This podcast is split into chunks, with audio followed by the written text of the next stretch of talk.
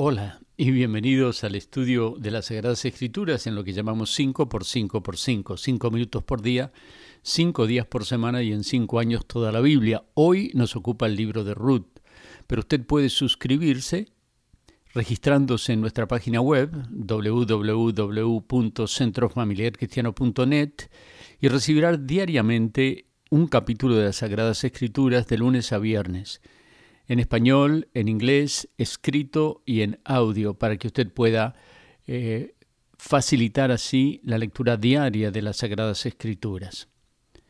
Como dije, hoy nos ocupa el libro de Ruth, un drama romántico con un hermoso final y uno de los únicos dos libros de la Biblia que llevan el nombre de una mujer.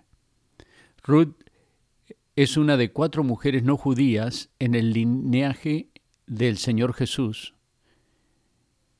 Ruth era moabita, descendiente de Lot y una de sus hijas. Esta es la historia de los inmigrantes, de angustia económica, de lealtad, de matrimonios mixtos y de la fidelidad de Dios por sobre todas las cosas.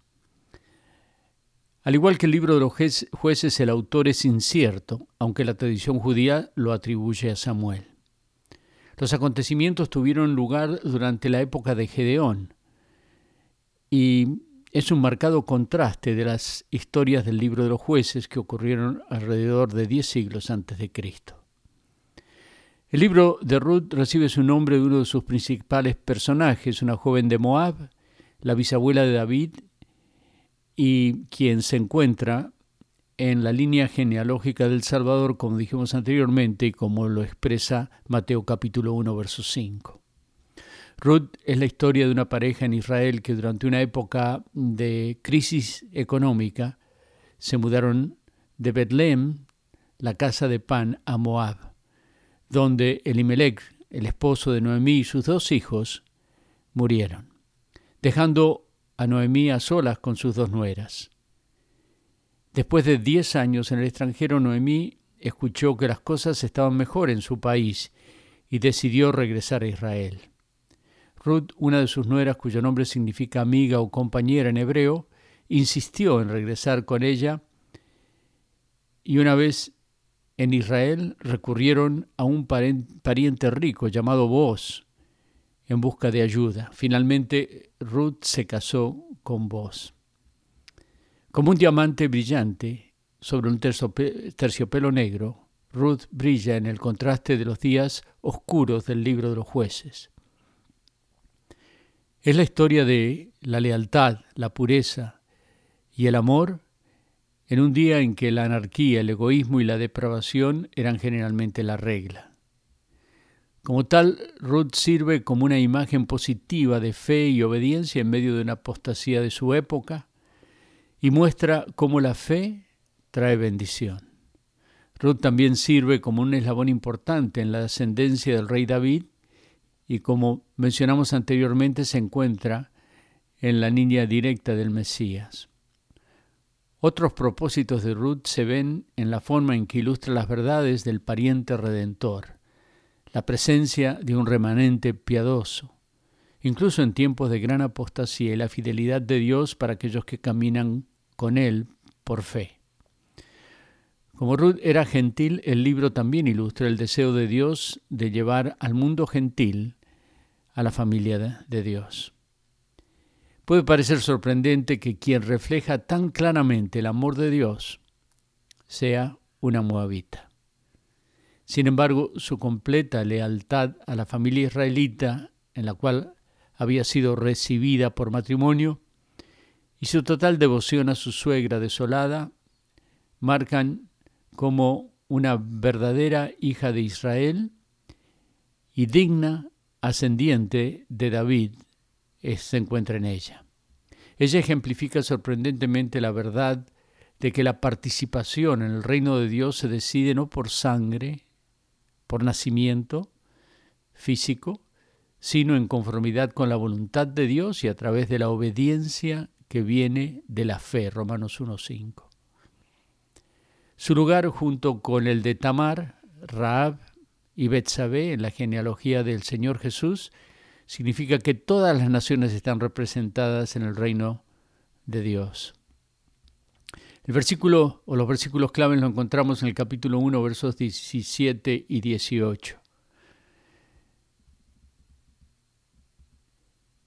Respondió Ruth, no me ruegues que te deje y que me aparte de ti, porque donde quiera que tú fueres iré yo, y donde quiera que vivieres, viviré. Tu pueblo será mi pueblo y tu Dios mi Dios. Donde tú murieres, moriré yo, y allí seré sepultada. Así me haga Jehová y aún me añada, que solo la muerte haga separación entre nosotras dos. Digna declaración para usar en las ceremonias de bodas. Personajes para recordar en este libro, Noemí, por supuesto, una viuda cuyo marido no fue capaz de proveer para su jubilación, y que demostró ser una suegra muy sabia y muy especial. Ruth, también viuda, inicialmente sin hijos, que encontrará una segunda oportunidad en la vida. Vos, un próspero e influyente agricultor, que a finales de su vida ilustra la historia de la redención. En una sola frase del versículo 21 del primer capítulo encontramos una instantánea que resumen diez años que han marcado el alma de esta inmigrante, Noemí. La escena comienza en el verso 19 y las dos siguieron su camino hasta que llegaron a Belén. Hasta me parece escuchar a Noemí decir, tengo miedo del encuentro con el pasado que vuelve a enfrentarse con mi vida. Tengo miedo de las noches que pobladas de recuerdo encadenan mi soñar. Pero el viajero que huye tarde o temprano detiene su andar. Y aunque el olvido que todo lo destruye haya matado mi vieja ilusión, guardo escondida una esperanza humilde que es toda mi la fortuna de mi corazón. Repetimos el verso 19 en la versión Dios habla hoy. Y así las dos siguieron el camino hasta que llegaron a Belén. Cuando, cuando entraron a Belén, hubo un gran revuelo en todo el pueblo. Las mujeres decían, ¿no es esta Noemí? Verso 21. Noemí declara, yo me fui llena, pero Jehová me ha vuelto con las manos vacías. Sí, se siente fracasada. Vuelve con la frente marchita parece ser el fin de una historia, pero ella no sabe que es la conclusión de solo un capítulo de la vida de ella. Este era solo un capítulo, no es el fin del libro, ni el fin de su vida. Y su condición le hace hasta rechazar su propio nombre. ¿Qué te llevas eh, en limpio de este capítulo? Que el libro de tu vida tampoco ha terminado. Quizás pasará mucho tiempo hasta que le puedas poner título al próximo capítulo de tu vida.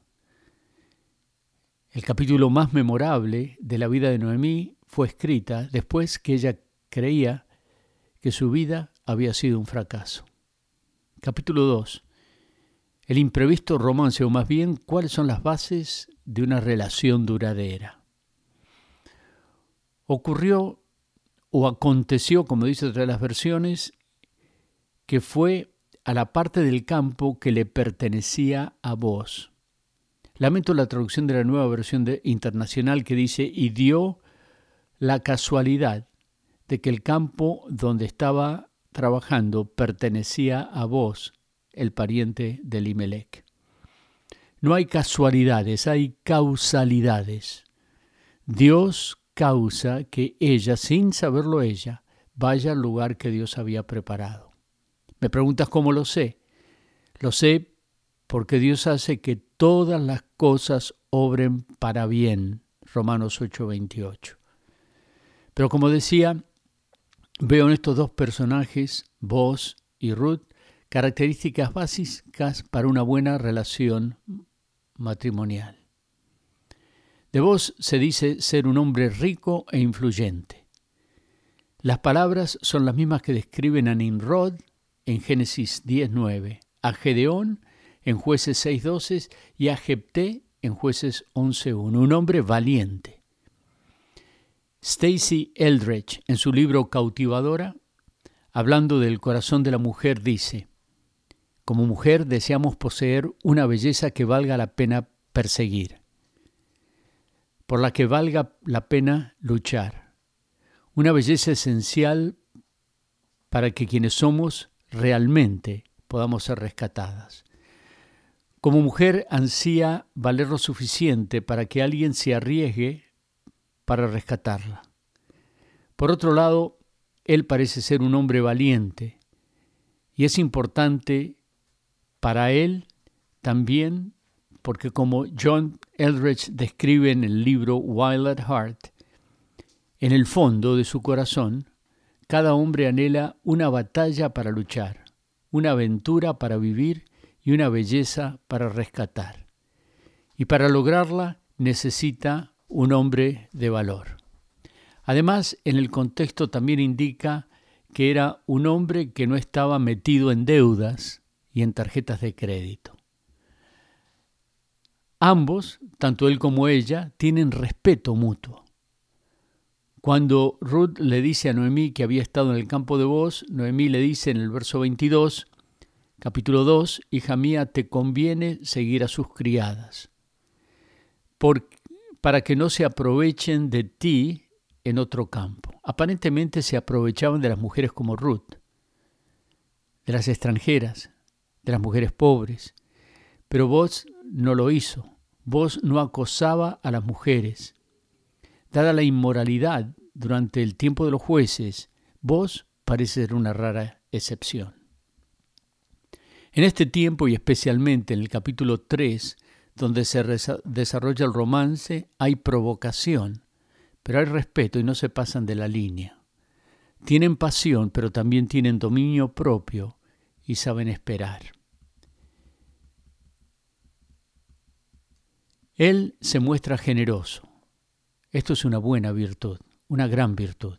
Cuando somos mezquinos y estamos así manifestando egoísmo en el matrimonio, puede resultar en un gran problema entre nuestras relaciones. Vos también hace una investigación en las redes sociales y sabe eh, quién es ella, porque en su primer conversación en el verso 11 eh, la alaba porque había dejado a su tierra para acompañar a su suegra y sabe que ha abrazado la fe en Dios. Ella es humilde, no le da pena acogerse al programa de bienestar social, juntamente con otros de la casta social despreciada, los pobres y los extranjeros. Esto, el ser extranjera y quizás ni siquiera saber bien el idioma o las costumbres donde había llegado, y el andar detrás de los segadores recogiendo lo que sobra, sin duda había corroído su autoestima, a tal punto que cuando vos se fija en ella, sus palabras en el verso 13 le quedaron grabadas y ella se las repite. Usted me ha consolado y me ha hablado con cariño aunque ni siquiera soy como una de sus servidoras. Como mujer, ella necesita escuchar que es deseada. Y un buen marido levanta el ánimo de su mujer, no la pone por el suelo. Ella también es trabajadora. No se queda en casa viviendo de su suegra, sale a trabajar. El capataz reporta a vos, no ha dejado de trabajar desde esta mañana que entró en el campo. Hasta ahora ha venido a descansar un rato en el cobertizo. Es responsable, porque busca provisión no solo para ella, sino también para su suegra. Trabaja con las criadas de voz durante toda la cosecha y por las noches regresa con su suegra sin tener, eh, que, sin tener un dating app, una aplicación para citas, va a guiar a esta extranjera paso a paso para conquistar a vos. Este es el momento de asentar cabeza, le dice en el capítulo 3, en otras palabras. Y le da instrucciones muy puntuales. Báñate, perfúmate y ponte la mejor ropa, etcétera, etcétera. Ruth sigue las instrucciones al pie de la letra y vos, ni corto ni perezosos, no solo se gana el respeto y la admiración de ella, sino que compra a sus suegras. Versos 16 eh, y 17. Ruth le contó todo lo que aquel hombre había hecho por ella y añadió, me dio 20 kilos de cebada y me dijo, no debes volver a tu suegra con las manos vacías. Mi mamá decía, quien ama, ama la flor, ama las espinas de su alrededor. No te casas con una persona solamente, te casas con una familia. Pero este tema lo dejamos para la clase de enriquecimiento familiar todos los viernes a las 8, no se la pierdan. En este capítulo comienza el tema más importante porque en ella, en ese capítulo, se saca el tema de los derechos y las responsabilidades del levirato. Levir proviene del latín y quiere decir cuñado. Para no extinguir, extinguir el derecho de la familia y sus propiedades, un judío que moría sin hijos, su hermano debía casarse con la viuda para darle descendencia. Recibía la propiedad, pero también a la viuda. Vos está dispuesto a hacer lo que tenga que hacer. Hoy en día sería como sacar la residencia por casarse con un ciudadano o algo así. Noemí, por otro lado, es sabia y muy calculadora e instruye paso a paso a Ruth lo que tenía que hacer para ganar la atención y luego, en efecto, proponerle matrimonio a vos. Vos ser un hombre mayor, de mucha ética, tanto moral como legal. La escena principal ocurre de noche, después de un día largo de trabajo, capítulo 3, verso 7, cuando vos hubo comido y bebido y su corazón estaba contento, fue a acostarse al pie o al extremo del montón de, de grano. Y ella vino calladamente, descubrió sus pies y se acostó cubriéndose con la capa de voz. Verso 8, y sucedió que a medianoche, no menciona nada de problema de próstata o algo por el estilo, pero sin embargo, se despertó él, el hombre se asustó, se volteó y vio una mujer acostada a sus pies. Él se sorprende, pero casi puede escuchar el agitado palpitar del corazón de ella, que no sabe cómo vos va a reaccionar. Y así comienza nuestro amor, pero no fue en primavera, más bien fue al comienzo del verano, después o alrededor de la fiesta de Pentecostés. Las redes sociales de entonces, el texto no dice que eran las viejas chismosas que no faltan en los pueblos chicos, no sabemos cómo, pero de alguna manera vos, aunque posiblemente muy ocupado con su campo y su cosecha, había averiguado y sabe que ella era una mujer virtuosa y también que había otro pariente más cercano que podía truncar su naciente idilio. Vos le dice que se quede porque debía ser peligroso regresar de noche sola, pero que se salga antes que amanezca y a la luz de la luna ella le propone matrimonio, condicionándolo él a que el otro candidato no ejerciera el derecho a redimirla. Supongo que aún en la oscuridad se dibuja en ambos el perfil de una sobria sonrisa de quienes perciben que es el momento por el cual han soñado y han esperado toda la vida. Y así llegamos al desenlace, el cuarto acto de una emocionante historia de sufrimiento y de amor, que al final nos presenta, como en las películas que nunca pasan de moda, un final feliz, una boda y una abuela con un bebé en su regazo. Pero una de las enseñanzas espirituales que encontramos en este capítulo es la referencia a Fares, quien fue concebido por Tamar. No podemos dejar de ver el contraste. Tamar ha tenido que posar como una mujer de la noche para concebir de Judá. Antes de descubrir la verdad, Judá juzga severamente a Tamar. ¿Qué diferencia encontramos en la manera ética y moral en la cual vos y Ruth se comportan. Hay muchas maneras de hacer las cosas. El plan de Dios se cumplirá de todas maneras, pero qué hermoso es cuando las cosas se hacen bien. Repito, qué diferencia en la familia ocurre cuando las cosas se hacen bien. Pero la enseñanza más importante es la figura de nuestro pariente cercano redentor que aparece en este libro. Si Cristo es el pariente cercano redentor, quien aunque había alguien más que tenía derechos más cercanos a nosotros, interviene y paga el alto precio de nuestra redención. Difícilmente podemos entender por qué es que hay alguien que tenga una conexión más cercana al hombre natural que el Dios mismo que fue su creador. Dios se pasaba en el huerto del Edén y el hombre estaba en íntima con, relación con Dios. Pero fue engañado y alguien más se acercó y le robó, robó el derecho a Dios.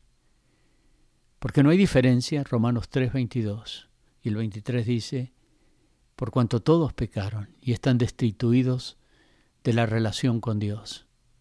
Así que todos nosotros nos descarriamos como ovejas, cada cual se apartó por su camino, cada cual se alejó de Dios, pero un día, un día glorioso, el Verbo se hizo carne e hizo morada entre nosotros. Dice Juan, hemos visto su gloria, la gloria como del Hijo único, que vino del Padre, lleno de gracia y de verdad. Jesús intervino en nuestra vida, pagó el precio completo de nuestra redención. Vos, el pariente cercano que redime, aunque pálidamente, ilustra a Jesús, nuestro Redentor. Y si aún no has hecho una decisión por Cristo Jesús, Él es el pariente cercano que quiere redimirte, que quiere eh, mostrarte en la cruz el precio pagado y la medida más alta del amor. Cristo murió por nuestros pecados, el justo por los injustos, para llevarnos a Él. Vos pagó el precio, pero sigo siendo rico. Jesús